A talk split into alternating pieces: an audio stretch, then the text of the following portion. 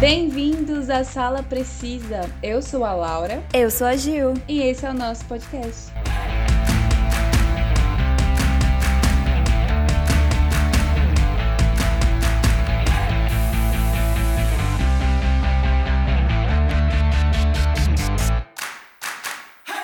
Eu tenho certeza absoluta que todo mundo já viu pelo menos um filme do diretor Quentin Tarantino. Concorda, Laura? Super concordo.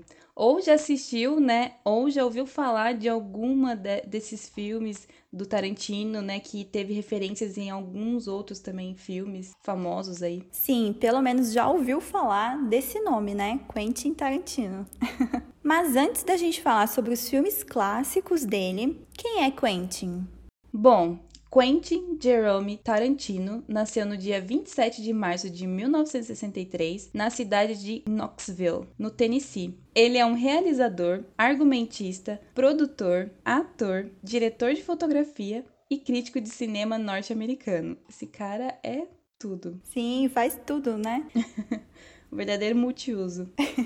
É vencedor de dois Oscars de melhor roteiro original e foi eleito o 19º maior diretor de cinema dos últimos 25 anos. Foi na Califórnia, aos 16 anos, que ele iniciou seus estudos em atuação na James Best Theatre Company. Aos 22 anos, escreveu seu primeiro roteiro. Traduzido, leva o nome de Capitão Flocos de Pêssego e o Bandido de Anchovas. Em 1984, Tarantino começou a trabalhar como balconista na Video Ar- Archives, uma famosa locadora de filmes em Manhattan Beach. Lá se tornou amigo de Rogers Avery, um colega de trabalho com quem mais tarde viria a colaborar em Pulp Fiction. Ele continuou seus estudos em atuação na Ellen Garfield's Actors Shelter em Beverly Hills, mas passou a se dedicar principalmente a escrever roteiros. Seus primeiros roteiros vendidos, True Romance e Natural Born Killers, tiraram-lhe do anonimato. Ele conheceu Lawrence Bender numa festa em Hollywood e Bender incentivou Tarantino a dirigir um filme. O produto final dessa conversa foi Cães de Aluguel, de 1992, um filme estiloso e violento, que eu ainda não vi.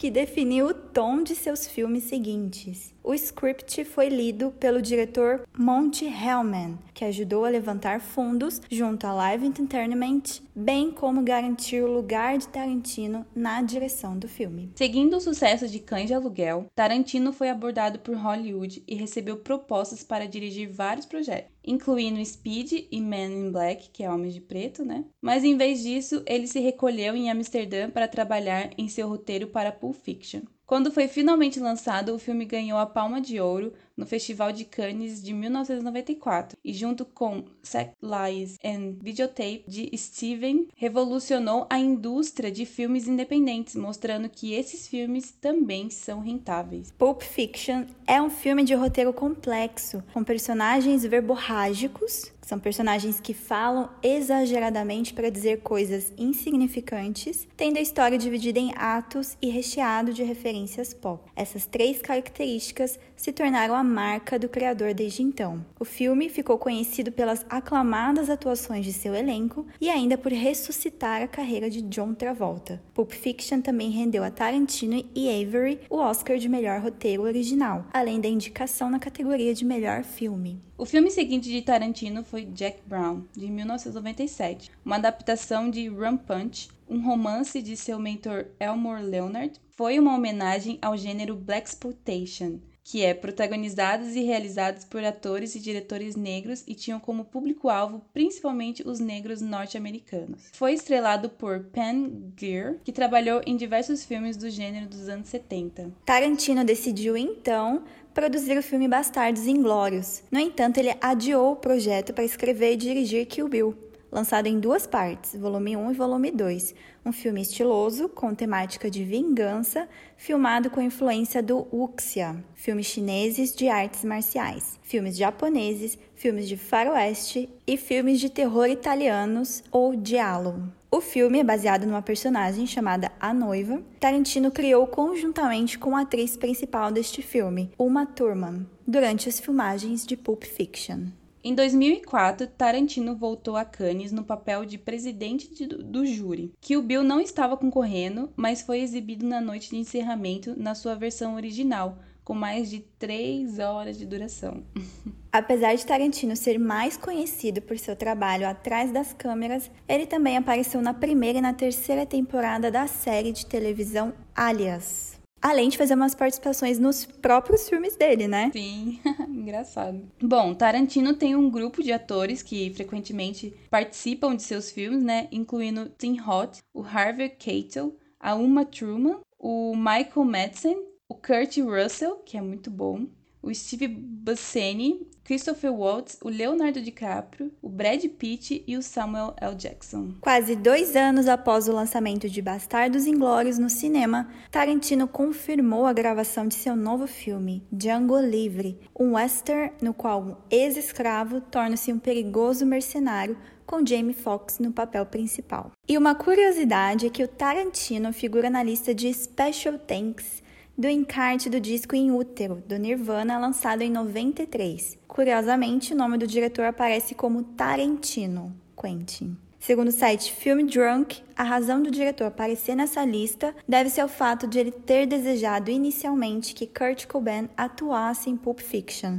no papel de Eric Stoltz. Imagina Legal, só. né? Ia curtir, Gê. Imagina o Kurt! Bom, e uma coisa que a gente percebe também assistindo todos os filmes, né, do Tarantino é o estilo que ele tem nos filmes, né? Ele meio que coloca é, elementos iguais, né, bem parecidos em todos os filmes. E o Tarantino ele tem influência declarada no cinema inglês, né, de faroeste. É, de artes marciais e o movimento francês, que é o no Nouvelle Vague. Não sei se é assim que fala, porque o meu francês não é muito bom. E dessa forma, né, ele montou, é, apesar de todas essas referências, um cinema de identidade própria, porque toda vez que a gente vê um estilo assim, a gente fala, esse estilo é Tarantino. Bom, e tem também as cenas de violência, né, que é com muito sangue sempre, e o roteiro não linear e cheio de diálogos e a trama dividida em capítulos, né, são algumas das características mais marcantes que a gente mais consegue perceber. Outro ponto também que chama atenção no estilo né, do filme é a forma como muda as histórias que tem é, um, um pezinho na realidade, vamos dizer assim, né? É, subvertendo né, e dando um fim. É, um fim, assim, a gente pode dizer mais positivo. I love you, pumpkin. I love you, honey bunny. Everybody be cool, this is a robbery! Any of you fucking pricks move! Execute every motherfucking last one of you!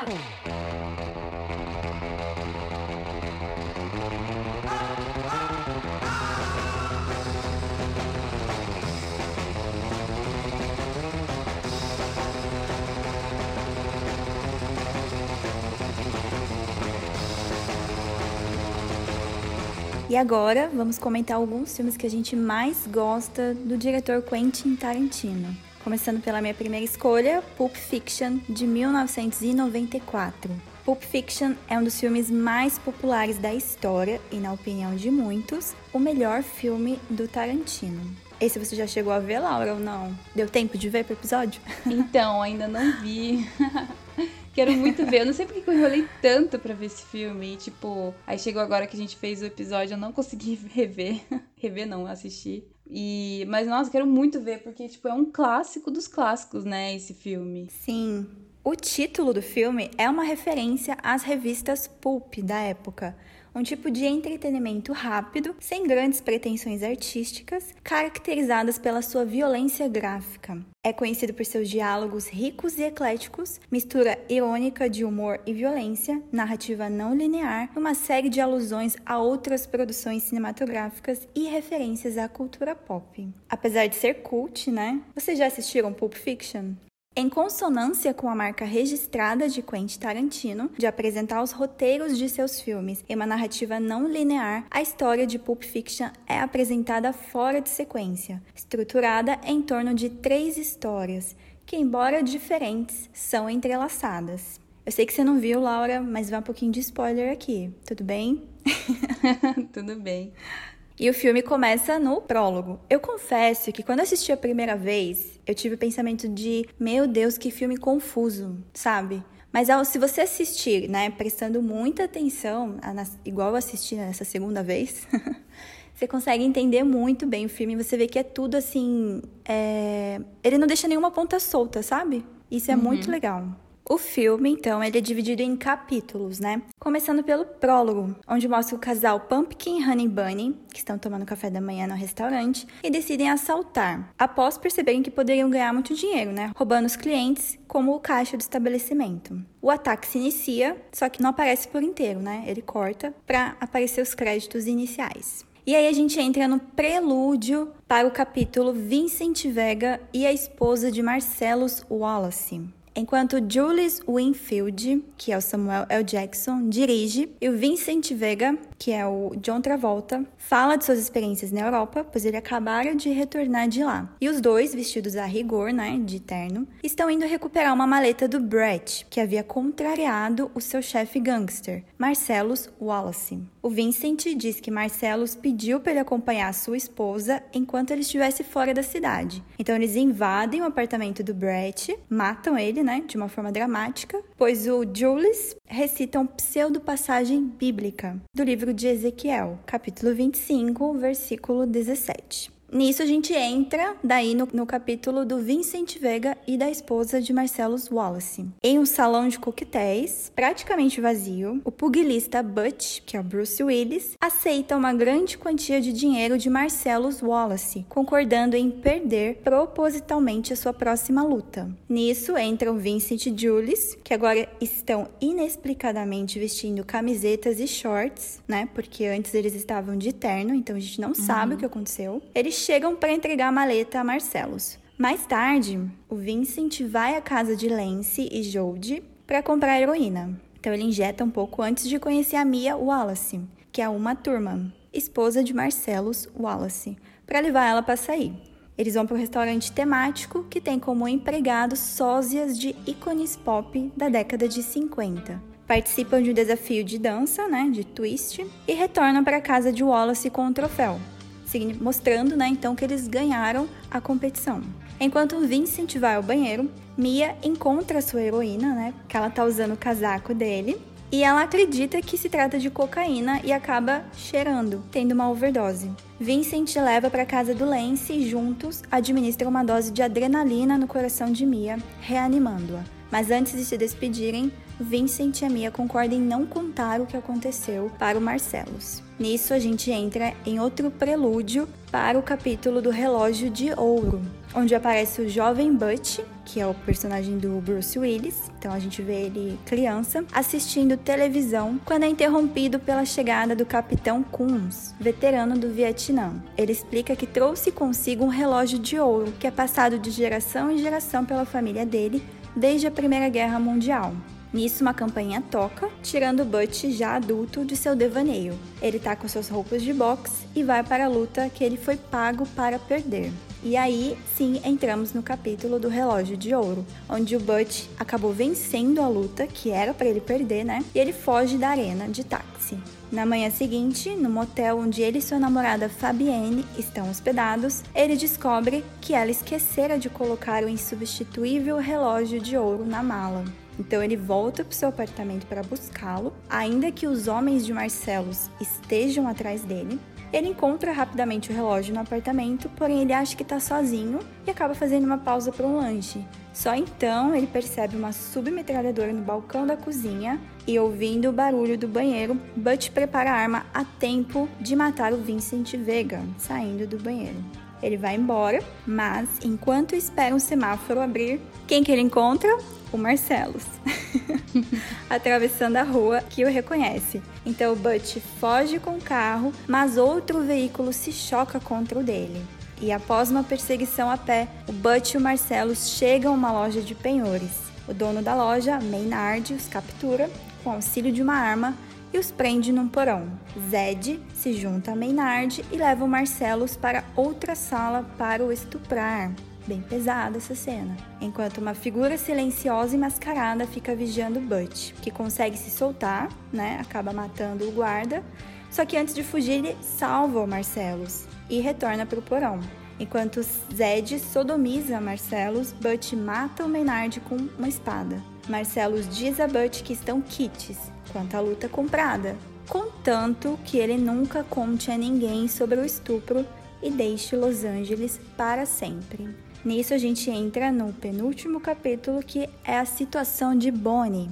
A história volta para o final do prelúdio de Vincent Vega e a esposa de Marcellus Wallace, com os dois na casa de Brett, os dois lá de terno, igual na cena inicial. Após assassinarem ele, outro homem sai correndo do banheiro e atira freneticamente contra eles, errando todos os tiros. Jules, Samuel L. Jackson, entende que o fato do homem ter errado todos os tiros a tão curta distância é um milagre, é um sinal de Deus para que ele abandone a carreira de assassino. Então eles vão embora com um dos amigos do Brett, o Marvin, também é seu informante. E lá, quando eles estão no carro, o Vincent, segurando a arma, pergunta a Marvin sua opinião sobre o milagre citado por Julius e acidentalmente atira na cara dele. Forçados a removerem o carro ensanguentado da estrada, Julius dirige até a casa de seu amigo Jimmy, que é o Quentin Tarantino.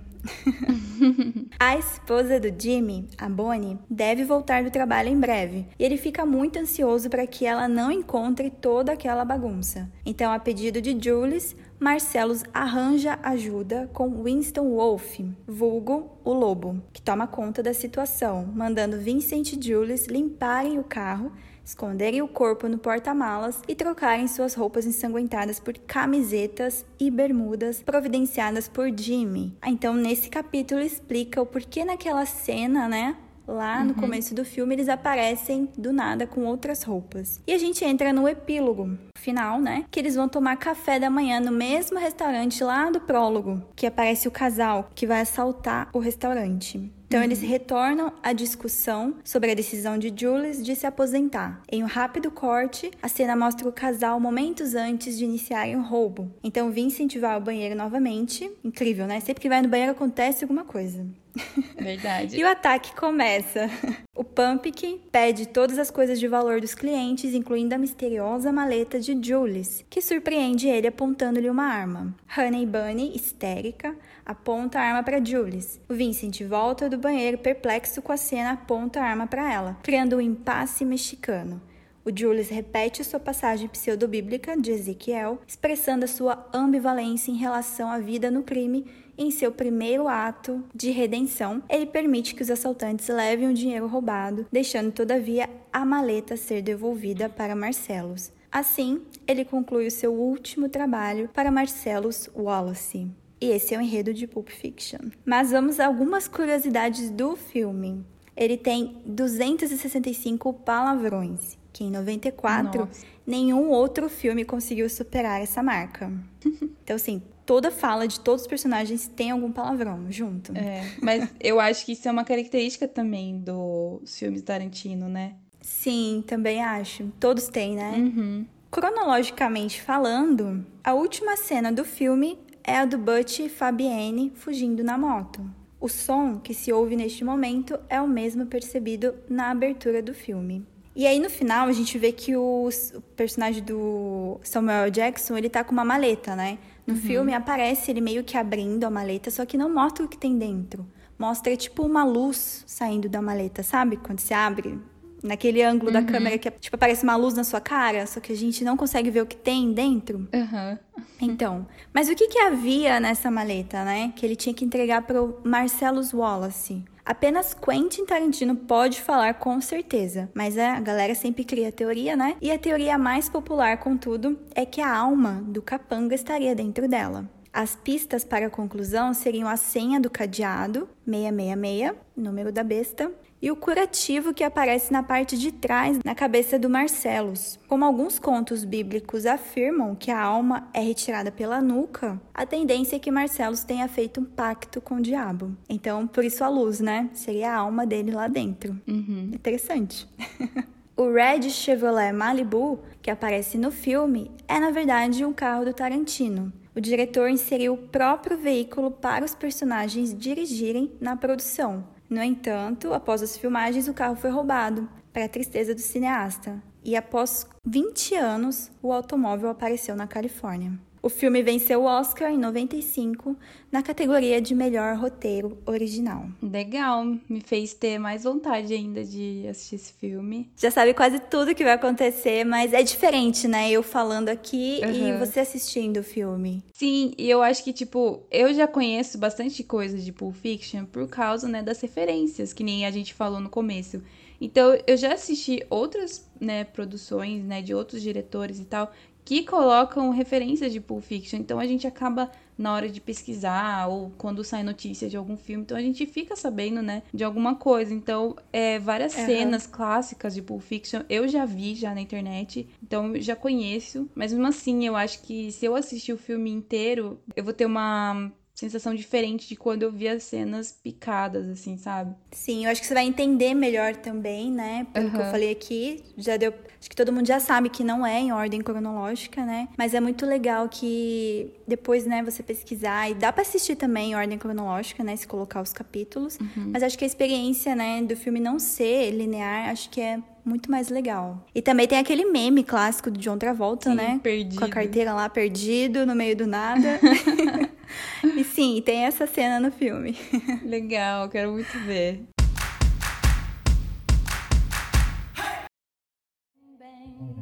Shot me down, bang bang, I hit the ground. Bang bang, that awful sound.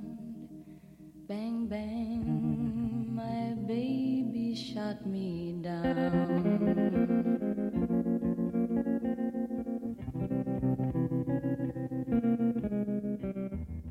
Bom, o primeiro filme que eu escolhi foi Kill Bill, que é um filme que eu adoro, né, do Tarantino. É um filme de 2003, o volume 1, e o volume 2 é de 2004. Kill Bill conta a história de vingança da noiva, ou a Beatrix Kiddo, interpretada pela Uma Truman, que a gente falou. Então, é a vingança dela contra seus ex-parceiros do Esquadrão Assassino de Víboras Mortais. E daí o filme, né, que nem a gente falou, é dividido em duas partes, em dois filmes. E o volume 1, na primeira parte, o diretor, o Tarantino, criou uma obra com muito mais violência, somado de muita ação e um pouco de humor, né, nesse primeiro filme. Sim. O filme começa com um provérbio já denunciando o tom do filme, o que, o que iria acontecer, que é assim: Revenge is a dish best served cold. Que em português é a vingança é um prato que serve frio. Ou seja, né, a gente já sabia que esse filme ia ser sobre vingança. Bom, essa primeira parte mostra a vingança da noiva contra a Vermita Green e a Oren Ishi, que é interpretada pela Lucy Liu, que a gente conhece bastante, né, de As Panteras. Também mostra explicações de o que aconteceu após ela ficar quatro anos em coma, sobre o passado de Oren Ish, que é a Lucy Liu, e onde ela conseguiu a espada Hattori Hanzo, e cenas de lutas bem coreografadas que eu acho muito legal. Muito legal. E a gente, assim, começa o filme com a noiva, né? Até então a gente não sabe o nome dela, mas ela tá ali é, toda ensanguentada, machucada no chão. É uma cena em preto e branco, né? A gente ainda não tem as cores do filme. E daí acontece aquilo lá, né? A gente sabe que ela tá num casamento, que ela é a noiva e tal. E a gente vai começar a entender o porquê que chegou naquela parte, né? Então, isso que nem você falou em Pulp Fiction, é, o Tarantino ele gosta de, tipo, ficar colocando. É, vai lá lá pra frente, aí volta pra, pro começo do filme, aí vai pro final. Aí mostra... Sim. Então, isso também é uma característica, né, dos filmes dele. E em Kill Bill ele faz isso toda hora. Então, só que é mostrado em flashbacks. Então, às vezes acontece um flashback, é, tipo, de uma cena do passado, aí você vai ver como que chegou naquela cena. Às vezes acontece uma cena lá do final, que nem, né, no no volume 2, você vê uma cena do final no começo do filme. Então você sabe o que, que pode acontecer. e daí depois você vê como que chegou aí, né? E então a parte 1, um, né, que nem eu falei, os ex-parceiros dela, que é essa turma aí do Esquadrão Assassino de Víboras Mortais, eram quatro pessoas.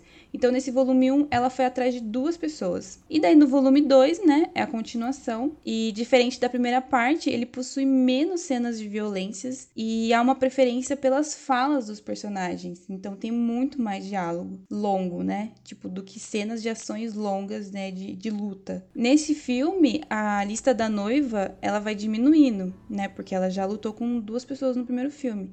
E daí ela é, também luta com o Bud, que é um ex-parceiro dela também, e a Ellie Drive. A gente também descobre o nome verdadeiro dela, né? A gente acaba descobrindo que é a Beatrix Kiddo. É, então, porque no volume 1, sempre que vai falar o nome dela, eles colocam um barulhinho, né? Uhum, é, eles colocam uma censura no nome dela. Exatamente. Sim. É. E no volume 1 também, é, como o nome diz, né, é Kill Bill, então ela tá indo matar o Bill, né, tipo, matar Bill, traduzindo bem literalmente. e a gente também é, a gente é apresentado ao Bill no, primeiro, no volume 1, só que não é, o rosto dele inteiro, é tipo sempre partes ou do olho ou da boca. E então a gente acaba descobrindo o nome dela no segundo volume e também como ela aprendeu a manejar, né, uma espada é, japonesa. Não só a espada japonesa, mas tipo a como manejar uma espada. E isso numa cenas é, muito engraçadas com o mestre Pai Mei, que pra mim, na minha opinião, é a melhor cena, tipo juntando os dois filmes, sabe? O treinamento dela? Isso, você assistiu esse filme, né? Assisti os dois. Então, lembra que ela no, no segundo filme ela tá treinando lá com, com um cara chinês que ele tem uma, uma barba branca, assim, tipo, gigantesca, e um cabelo branco também gigantesco. Sim. E, e ela vai lá pra China, lá o Bill deixa ela lá na China, e ela vai treinar com esse pai Mei. Só que, tipo, ele é daquele jeitão dele de ser mestre, né? Mas ele fala umas coisas muito engraçadas, e, tipo, a gente tem, acaba tendo umas cenas é, icônicas, né? Que ficaram muito famosas depois que, como aquela cena do pai Mei é, parando, ele fica em cima da espada dela, assim, tipo, não sei como, mas ele, ele sobe na espada e fica parado, assim. E ele é muito é, irônico, ele é muito sarcástico. Eu acho que, tipo, essa parte que ela tá lá na China treinando é uma das melhores cenas e a gente vê aí da onde veio, né, todo esse treinamento dela, da onde veio, tipo, todas essas habilidades que ela tem, porque, mano, a, a, a noiva, né, a Beatrix, ela luta muito, ela luta pra caramba, ela sabe vários estilos, então ela sabe o estilo chinês, o estilo japonês, tanto que tem hora que ela começa a falar sobre os estilos japonês pro Pai Mei, e o Pai Mei é chinês, né, ele fica bravo, tipo, ele não gosta dessa comparação e tal, ela sabe falar japonês bem melhor do que chinês, né, daí ele, tipo, ele, nossa, ele fica super puto com isso. Então é muito engraçado nessas cenas. Sabe que eu fiquei na dúvida?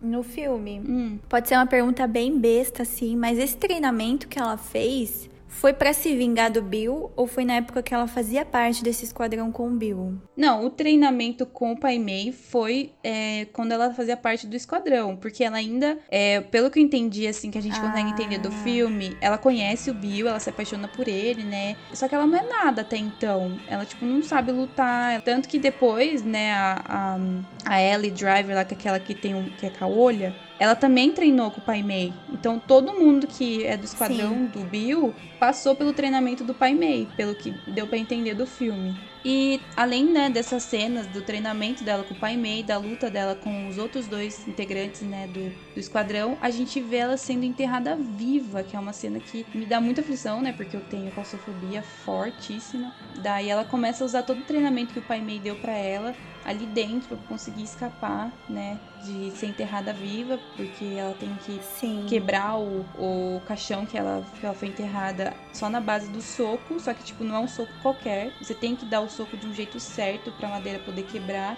É um pouquinho surreal, eu achei, mas. É. Porque ela tava muito lá embaixo, na terra, e tipo, ela quebrou É. e saiu lá em tempo, né? Mas. Mas eu acho que o maior destaque, né, do desse volume 2 fica, né, pra cena final, que é o confronto com o Bill, né, que é o que a gente tava esperando desde lá do, da primeira parte do filme. Sim, é o que ela mais queria também, né? É, e daí a gente acaba é, vendo ali um diálogo entre os dois, né? Até é bem longa essa cena, tipo, demora pra caramba mesmo. Não acontece de imediato, assim. E depois a gente acaba descobrindo, né, quem que é a Bibi no final, que eu não vou contar. Pra quem ainda não assistiu, ficar curioso. Porque vale muito a pena esse filme. Que o Bill é um filme muito bom. É um filme do, do- da lista do Tarantino que você tem que colocar como suas prioridades, assim como Pulp Fiction. É um filme que, assim, tem muito sangue.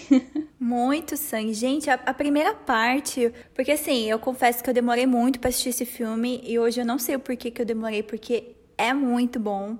Eu ainda gostei mais da primeira parte do que da segunda. Não sei você, Laura, qual volume você curte mais? Ah, eu curto bastante a primeira parte por causa das cenas famosas, né, que tem, a cena de ação dela lutando com a Lucy Liu lá. Mas, que nem eu Sim. falei, do volume 2 eu gosto muito dessa cena com o Pai Mei. O treinamento, né? Então, eu assisti, né, os dois volumes e eu ainda fico no volume 1. Achei o mais legal. N- Não sei se foi por causa das cenas, né, de, das artes marciais, ela com a espada de samurai. Também outra cena surreal, aquele final, né? Ela mata o quê? Mais de, sei lá, 30 homens. Sim.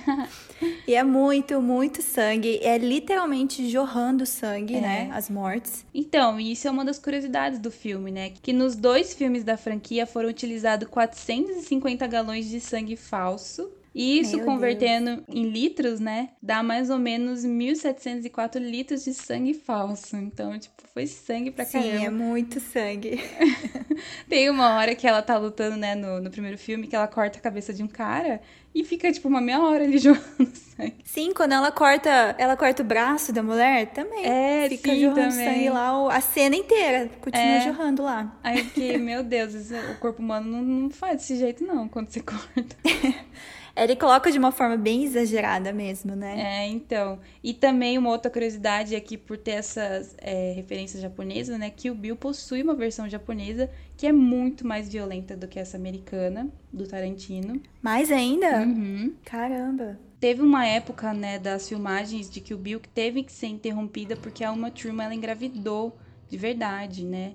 Então, a gente vê que ela é uma noiva grávida, né, no, no filme. Daí, vocês vão entender o porquê é, que ela tá grávida. Mas ela realmente estava grávida na vida real.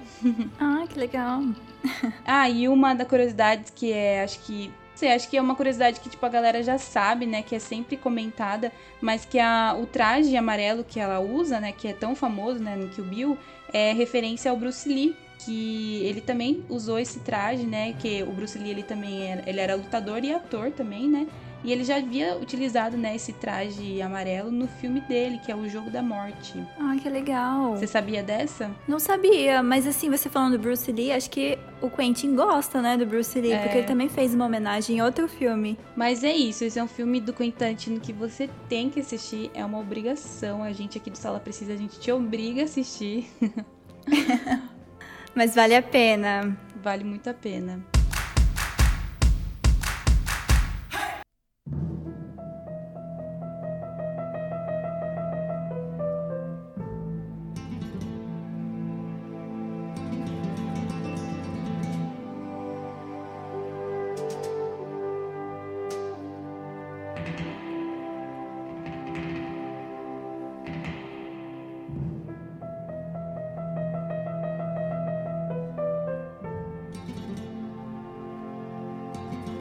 E o segundo e último filme que eu escolhi do diretor Tarantino foi Bastardos Inglórios, que é um filme de 2009 e ele é um filme teuto-americano, ou seja, ele é um filme alemão e norte-americano. O filme conta a história de dois planos para assassinar os líderes políticos da Alemanha nazista. Um planejado por uma jovem francesa judia, proprietária de um cinema, e outro por um grupo de soldados judeus aliados liderados pelo tenente Aldo Rain. Então, na primeira trama do filme, vemos que a jovem francesa judia Shoshane Truffaut, eu não sei falar esse nome francês, que depois vira a Emmanuelle Mimieux.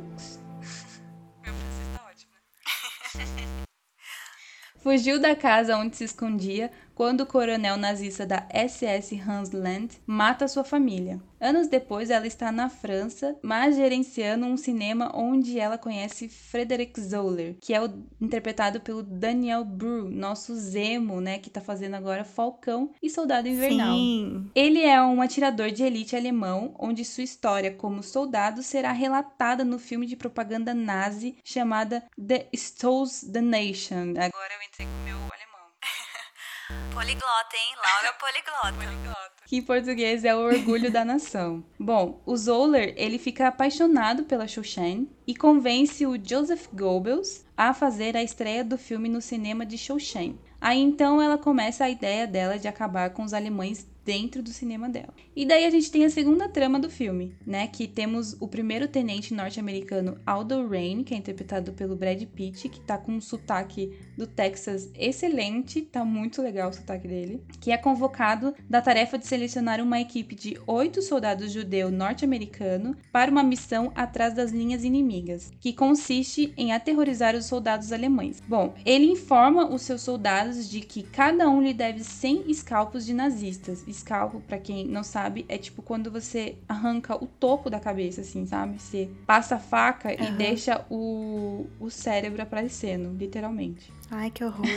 Eles não fazem prisioneiros e acabam por ser conhecidos como os bastardos, porque sempre deixam um nazista escapar para voltar para a base deles, né? E contar o que aconteceu. Esse nazista sempre volta com uma suástica marcada por faca na testa. Então essa é a marca, né, do tenente lá, do primeiro tenente Aldo Rain. Ele até brinca, né, que a cada nazista que ele marca na testa, ele, tipo, fica cada vez melhor, sabe? Em fazer uma suástica. Tipo, tem uhum. hora que ele faz bem rapidão, assim, ele fala assim, eu acho que esse foi o meu melhor. e, então esse filme, né, ele é basicamente tem essas duas histórias. Ele não é um filme tão longo, assim, como todas as outras produções é, do Tarantino, né? É um filme, assim, que a gente sabe que a ideia do filme foi criada bem antes de Kill Bill, né? se eu não me engano. Sim. E só que ele foi, né, executado bem depois, porque ele é de 2009. E assim, eu, hoje em dia eu pensando assim, ainda bem que isso aconteceu, porque eu acho que os atores que estão nessa nesse filme de 2009 são atores que ficaram muito, mas muito bem no papel, principalmente, né, o nazista lá, o coronel da SS Hansland, é um cara que sempre faz papel de mal nos filmes, assim, tipo, na minha cabeça não vem outro filme que ele fez, mas ele sempre faz, é, desculpa a palavra aqui, mas ele sempre faz papel de filho da puta. e, tipo, esse ator é muito bom. Acho que eu sei o ator que você tá falando. É o Christopher Walls? É, isso. É que eu não sei se, tipo, falar o nome dele a galera vai lembrar. Mas é, esse ator é tão bom que ele acabou, né, fazendo Bastardos Inglórios ganhar prêmios. Ele ganhou Oscar de melhor ator coadjuvante, né, o Christopher Waltz. Também ganhou Globo de Ouro de melhor ator coadjuvante. É, ganhou Saga Wars, né? O filme ganhou é, de melhor ator coadjuvante e melhor elenco, né? Então ganhou Christopher Waltz de melhor ator. O filme também ganhou BAFTA de melhor é, ator coadjuvante, né, pro Christopher Waltz. Então, assim, o cara, ele Caramba. não é pra qualquer um. Ele é muito bom mesmo. Né? E, tipo assim, você passa o filme inteiro com raiva desse cara até o último segundo. E eu, tipo, também não vou contar o final, porque vale a pena assistir esse filme, mas já vou adiantando de que é bom. O final é bom. então, assim, você fica satisfeito com o que acontece, porque apesar dele ser muito bom ator, você fica com ranço dele, então você acaba gostando do que acontece com ele no final. Esses são os dois filmes que eu gosto bastante, né? Pulp, é, Pulp Fiction, é? Kill Bill, por ser é, do estilo de Kill Bill, eu não sei o que, que me fez gostar, mas eu gosto do filme, assim, por inteiro. E Bastardos Inglórios, que é um filme né, de que retrata a Segunda Guerra Mundial, que é um tema que eu curto pra caramba, né? É, quem me conhece sabe o quanto eu curto filme de guerra, essas coisas e tal. Fica aí a minha recomendação de Bastardos Inglórios. É um filme muito bom. Não sei se você já assistiu, Gil. Então, eu adoro esse filme. Eu vi uma vez só. Preciso rever, na verdade, né? Porque eu gosto bastante dos atores também, principalmente o Brad Pitt e o ator que faz o Zemo, né? Uhum. E eu não sabia, mas eu vi depois, né, que eu tava vendo os nomes do, da galera do elenco. E o nosso querido Ryan, temporário de The Office, né? Ele faz o filme. Verdade, verdade. Só não lembro qual que é o papel dele. Você que reassistiu recentemente? É, então, ele é um dos soldados lá da equipe do, do Brad Pitt lá. Ele é um dos judeus que ajuda, né, a ir ah. atrás. Ele é um judeu norte-americano. E o segundo e último filme que eu escolhi para falar é o melhor filme do Tarantino, na minha humilde opinião. o filme Era uma vez em Hollywood, de 2019, que como disse a nossa futura amiga Natália Bride, melancólico e hilário, filme é o mais maduro da carreira do Quentin Tarantino. E eu super concordo com ela. Você não assistiu esse, né, Laura? Então, eu não assisti, mas para falar assim que eu não assisti, eu assisti acho que tipo, sei lá, cinco minutos do filme. Ah, eu assisti no cinema porque eu achei. Quando eu li a sinopse, vi o trailer, vi do que ia falar, eu falei: preciso ver esse filme. E é um do que a maioria não curte muito, na verdade, né, do Tarantino, por não ter tanta essa violência explícita que tem em todos os filmes dele, né? E não ser dividido por capítulos também, igual a maioria dos filmes dele são, né?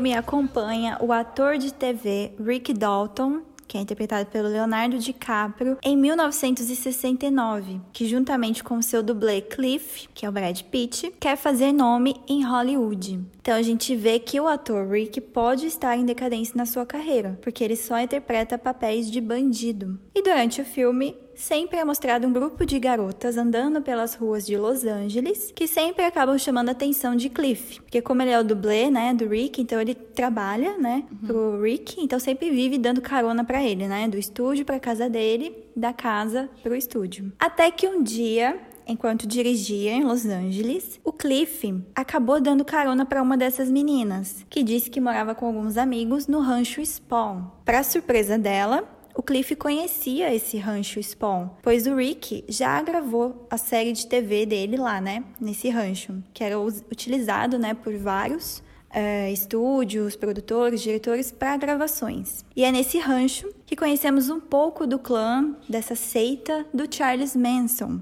Mas antes disso tudo acontecer, é mostrado no filme que a atriz Sharon Tate, interpretada pela Margot Robbie, e o diretor Roman Polanski são vizinhos do Rick Dalton. E em uma das cenas, aliás, a única cena em que mostra o Charles Manson é quando ele vai até a casa da Sharon, achando que um tal de Terry morava lá ainda. Mas na verdade ele não morava mais lá, né? Quem se mudou foi o Roman com a esposa, a atriz Sharon Tate. Mas para entender um pouco mais, né, fugindo um pouco agora do filme em si, falar um pouco da, dessa família Manson, né, que são introduzidos de plano secundário no filme. E para quem não conhece, a família Manson foi um grupo formado por Charles Manson e seus seguidores na Califórnia nos anos 1960, composto de jovens vindos de diversas partes dos Estados Unidos para este estado e vivendo em comunidade em diversas partes da área de Los Angeles até estabelecerem-se numa propriedade conhecida como Spawn Ranch, que é mostrado no filme. Dedicava-se principalmente a pequenos golpes, consumo de drogas, sexo livre e a idolatria de seu líder. Em agosto de 69, os integrantes do grupo, seguindo ordens de Manson, cometeram uma série de assassinatos em Los Angeles. E o mais famoso deles foi o caso Tate LaBianca, envolvendo a atriz Sharon Tate, que os transformou em figuras mundiais. Mesmo após a prisão de seu líder e dos assassinos que o seguiram, o grupo continuou a ser notícia por roubos e atentados cometidos até os anos 70. A história dos assassinatos de Sharon Tate e seus hóspedes na madrugada de 9 de agosto de 69 começa na primavera de 68, quando Charles Manson, que já era um ex-presidiário, aspirante a músico e cantor, vivendo como hippie e líder de uma seita de jovens, fez amizade com o cantor Dennis Wilson, dos Beach Boys. Ele e alguns membros da sua família, como se chamavam, eles passam a viver numa dessas casas de Wilson, na Sunset Boulevard, que apresenta a Manson Terry Melker, produtor de discos de sucesso e filho da atriz Doris Day. Na noite de 8 para 9 de agosto de 69, uma noite quente e abafada do verão californiano, o Quentin mostra isso no filme, né? Mostra a Margot Robbie falando sobre o calor que tava nessa noite. O Manson enviou seus pupilos Tex Watson, Susan Atkins, Linda Kasabian e Patricia Cranwilker, todos na faixa dos 20 anos de idade, para aquela casa onde o Terry costumava viver e destruir totalmente quem estiver lá da maneira mais cruel que puderem, e orientou as mulheres a seguir as instruções de Tex. Patrícia era uma das mais antigas integrantes da família e uma das que havia pego carona tempos atrás com Brian Wilson, o que levou o músico a conhecer o Charles Manson e todo o seu grupo. Os atuais ocupantes da casa naquela noite eram a atriz Sharon Tate, grávida de oito meses, Seu marido, o diretor de cinema Roman Polanski, encontrava-se na Europa. O cabeleireiro de celebridades, amigo e ex-namorado dela, Jay Sebring, a milionária Abigail Folger e o seu namorado polonês. As vítimas foram baleadas, esfaqueadas e espancadas até a morte, e o sangue delas foi usado para escrever mensagens nas paredes. Em uma delas foi escrito Pigs. Charles Manson, então com 37 anos, foi acusado de seis assassinatos e levado à justiça, juntamente com Tex Watson, Susan Atkins, Patrícia e Leslie Van Houten, de 19 anos. Manson alegou não ter participação em nenhum deles. Ele conseguiu provar isso, mas o promotor convenceu o júri popular que o Manson poderia ter influenciado jovens a matar. Após o julgamento, Manson declarou seu ódio profundo pela humanidade, chamando os membros de sua família de rejeitados pela sociedade. Todos pegaram prisão perpétua. Mas continuando sobre o filme, né? Então Quentin ele retrata esse dia 9 de agosto, né? Na verdade foi a madrugada de 8 para 9 de agosto de 1969, de uma forma alternativa. E é apenas no final do filme que a marca registrada do diretor a violência com muito sangue é mostrada. Então esse fato, né, de ter adaptado assim bem por cima, né, mostrado de plano secundário, uhum. tudo isso que aconteceu do Charles Manson me chamou muita atenção. Eu ainda espero que alguém faça adaptação desse caso.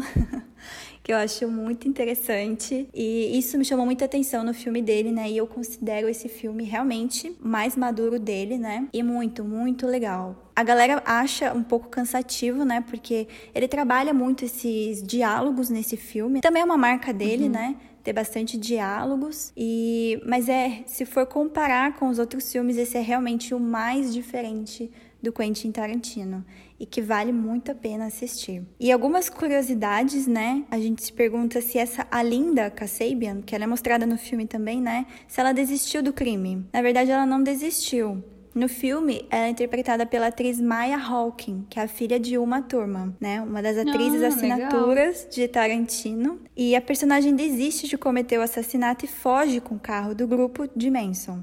Na vida real, a Linda Kasabian ficou do lado de fora esperando para auxiliar na fuga. No julgamento, a Linda foi usada como principal peça de acusação em troca de imunidade. No filme, a gente vê uma cena que a Sharon Tate, né, ela, ela gravou um filme, né, e até aparece ela, ela indo assistir no cinema o próprio filme, né, e ela toda empolgada. E daí nos flashbacks aparece Sharon Tate sendo treinada pelo Bruce Lee. Então, ele realmente treinou ela, né, na vida real, e a resposta resposta hum. é sim. A segunda cena do Bruce Lee acontece em um flashback em que o ator, anos antes de se tornar lenda do cinema, ele treinou a atriz Sharon Tate. Segundo fontes, isso de fato ocorreu quando ela se preparava para estrelar a comédia de espionagem The Wrecking Crew, lançada em 68. É verdade que o Charles Manson não fez o trabalho sujo? Como já falei na história, né? É verdade, pois o Charles ele apenas enviou os membros da chamada família Manson para matar a facadas os moradores da mansão da rua Cielo Drive. Tarantino é preciso ao mostrar que o crime teria sido cometido pelos seguidores Tex Watson, Susan Atkins e a Patrícia Cranwinkle. E fica aqui minha indicação, da minha opinião, do melhor filme do Tarantino. Ah,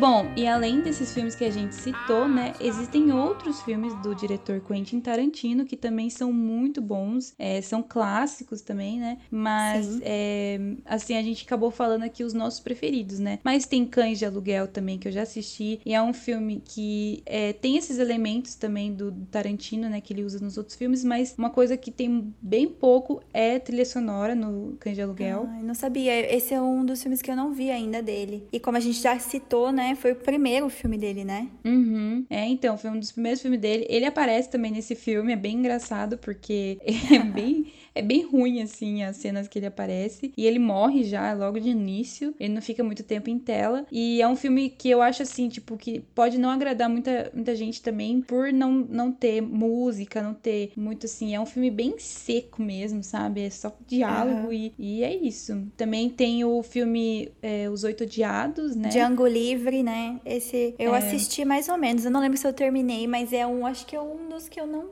gostei do É, eu. Tarantino.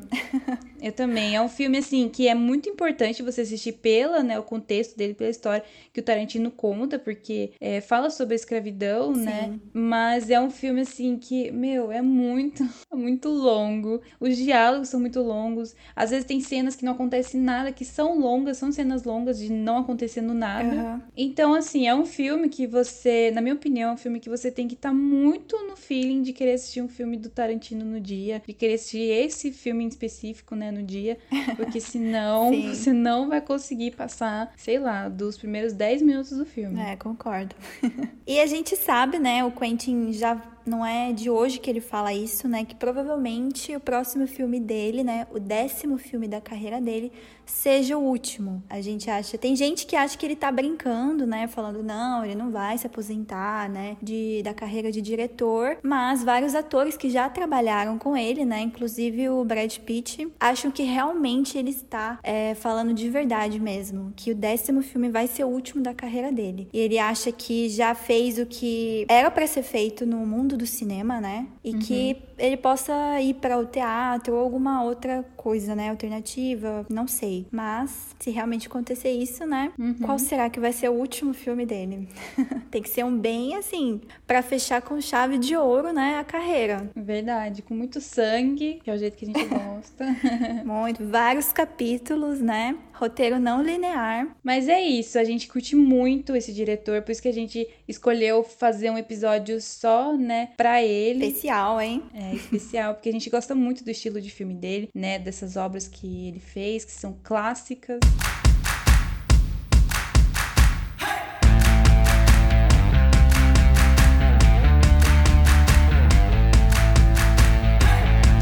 Espero que vocês tenham gostado desse episódio sobre o Quentin Tarantino, né? E alguns filmes clássicos dele.